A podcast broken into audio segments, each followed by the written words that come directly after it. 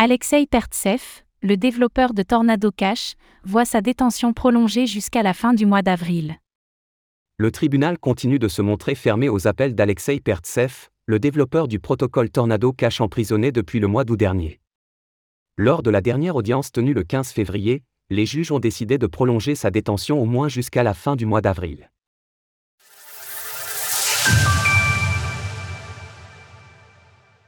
Alexei Pertsev restera emprisonné.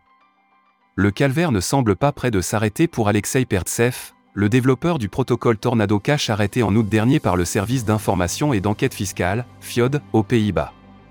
Placé en détention après être passé devant un juge directement après son arrestation, Alexei Pertsev a déjà fait appel à trois reprises afin d'être remis en liberté, sans succès. Ce mercredi, l'intéressé est passé devant une audience dans le cadre de son procès pour blanchiment d'argent, où il a essuyé un nouveau refus.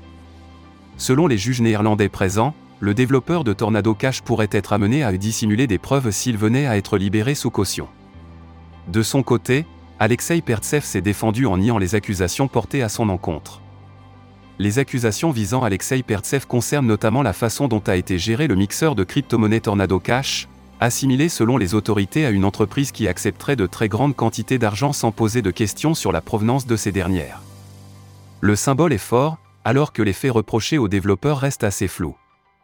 Une arrestation basée sur l'incompréhension ou la volonté de nuire?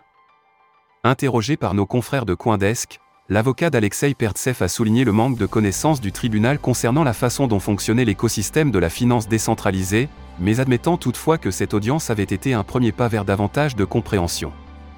Nous avons eu l'occasion d'expliquer quelle est la base de Tornado Cash et pourquoi ce n'est pas du blanchiment d'argent. Nous pensons que le manque de connaissances est ce qui le retient ici. Bien sûr, je suis déçu.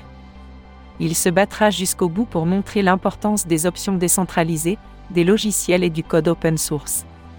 Au total, il est reproché au protocole Tornado Cash d'avoir permis le blanchiment de plus de 7 milliards de dollars, dont 455 millions étant attribués au groupe de hackers nord-coréen Lazarus.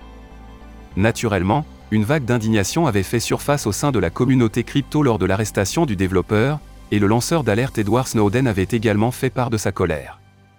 Un site dédié à sa libération a d'ailleurs été créé, sur lequel une pétition a déjà récolté plus de 5000 signatures.